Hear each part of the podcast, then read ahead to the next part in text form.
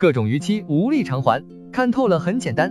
面对金融机构催款，扛不住压力，拆东墙补西墙，债务雪球越滚越大，结果可想而知。请重新审视问题。刚开始欠款不多，马上承担后果。联系通讯录，走访村委、上门等，都有困难的时候，欠款而已，放下面子问题，担心家人失望埋怨，要深刻明白，以爱之名继续欺瞒，会拖垮整个家庭。负债了，连生存都成问题。征信有何意义？平台声称要诉讼，只是在施压，再走流程就不会致电频繁。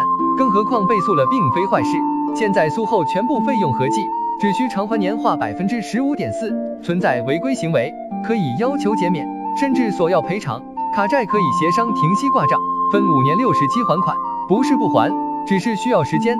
停止拆东墙补西墙，扛不住也要扛，坦然去承担，看透了就能上岸。